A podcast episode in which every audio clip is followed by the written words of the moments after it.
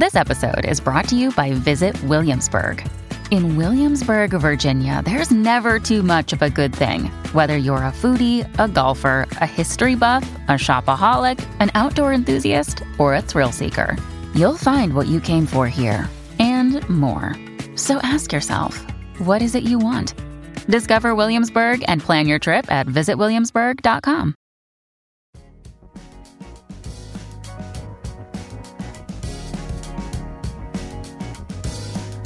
Al día con Tribunito por la mañana. A continuación, la actualidad informativa nacional e internacional este martes 28 de marzo de 2023. Como efecto inmediato de la ruptura de relaciones con Honduras, el gobierno de Taiwán comenzó a desmantelar toda la cooperación bilateral de 82 años, comenzando con los proyectos de cooperación y programas de asistencia en el terreno, así como la retirada del personal diplomático y equipo de especialistas técnicos en el país centroamericano. Para salvaguardar la soberanía y la dignidad nacional, Taiwán ha decidido romper con efecto inmediato las relaciones diplomáticas con Honduras, dijo el ministro de Relaciones Exteriores Joseph Wu, después que una delegación hondureña encabezada por el canciller Enrique Reina firmaba los lazos oficiales con China Popular. A partir de esta declaración, el primer paso del gobierno de la isla fue ordenar a un grupo de marines arriar la bandera nacional en la sede de la embajada en Tegucigalpa en horas de la mañana del domingo. Antes había retirado a su embajadora Vivian Chang. Igualmente ha frenado el financiamiento sobre proyectos en el agro, educación, salud y otras áreas sociales a la deriva a partir de este momento, incluyendo el programa de más de 150 becarios en Taipei y la deuda que Honduras mantiene con Taiwán. Este es el reporte de noticias de Tribunito por la mañana. Un desempleo gradual de 25 mil trabajadores se estaría dando hasta finalizar el año a consecuencia de la ruptura de relaciones diplomáticas que Honduras hizo con Taiwán y entabló su acercamiento con China continental, aseveró el director ejecutivo de la Asociación Nacional de Acuicultores de Honduras, ANDA, Javier Amador. Esta situación nos tiene a todos de correr ya que estamos con una incertidumbre extrema. El cierre de relaciones diplomáticas con Taiwán esperamos que no afecte la parte comercial. Sin embargo, el comunicado del gobierno de Honduras es romper todos los lazos con Taiwán, aseveró Javier Amador. Amador, quien es el directivo de la Asociación Nacional de Acuicultores de Honduras, ANDA, dijo que están desesperados por las acciones que el gobierno está tomando, desconociendo qué pasará mañana y como organización no se puede objetar las decisiones del Poder Ejecutivo. Más noticias con Tribunito por la mañana. La bancada del Partido Nacional de Honduras, mediante un comunicado, expresó a los amigos de Taiwán un hasta pronto. Asimismo, en el comunicado augura desgracia para el país ante las relaciones con China continental. China y Honduras anunciaron el establecimiento de relaciones diplomáticas una victoria para Pekín que le arrebata un nuevo aliado a Taiwán, ahora reconocido solo por 13 países en el mundo. De esta forma, el Partido Nacional de Honduras señaló como vulgar y baja la ruptura de relaciones diplomáticas entre el gobierno de Libre y el hermano pueblo de Taiwán. No es un adiós, sino apenas un hasta pronto, sostiene el comunicado del principal partido de oposición en Honduras. Continuamos con Tribunito por la mañana.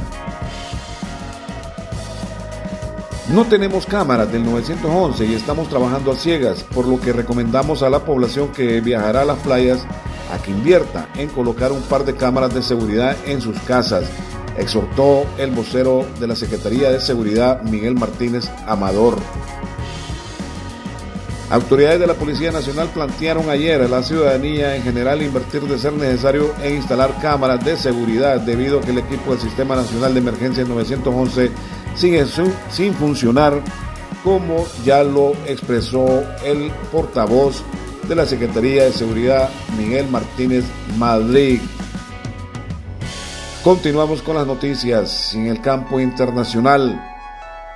Al menos 39 migrantes murieron en un incendio en una estación del Instituto Nacional de Migración de Ciudad Juárez, en el norte de México, junto a la frontera con Estados Unidos, informó esta institución en un comunicado.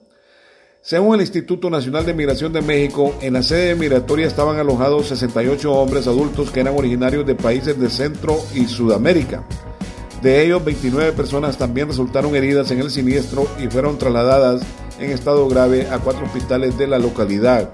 es decir, de Ciudad Juárez, donde como ya hemos informado, murieron 39 migrantes en el incendio de una estación de migración.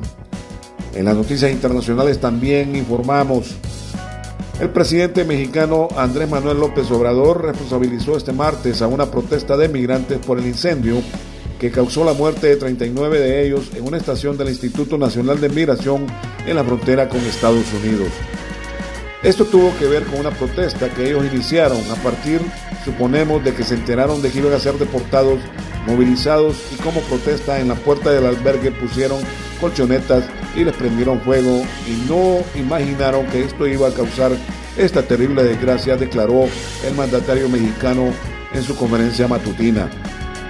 El presidente de México, Andrés Manuel López Obrador, expuso que el incidente ocurrió a las 21.30 horas, 4.30 GMT en Ciudad Juárez, en la frontera con la ciudad estadounidense del Paso, Texas, con un saldo oficial de 39 fallecidos, la mayoría de ellos de Centroamérica y Venezuela.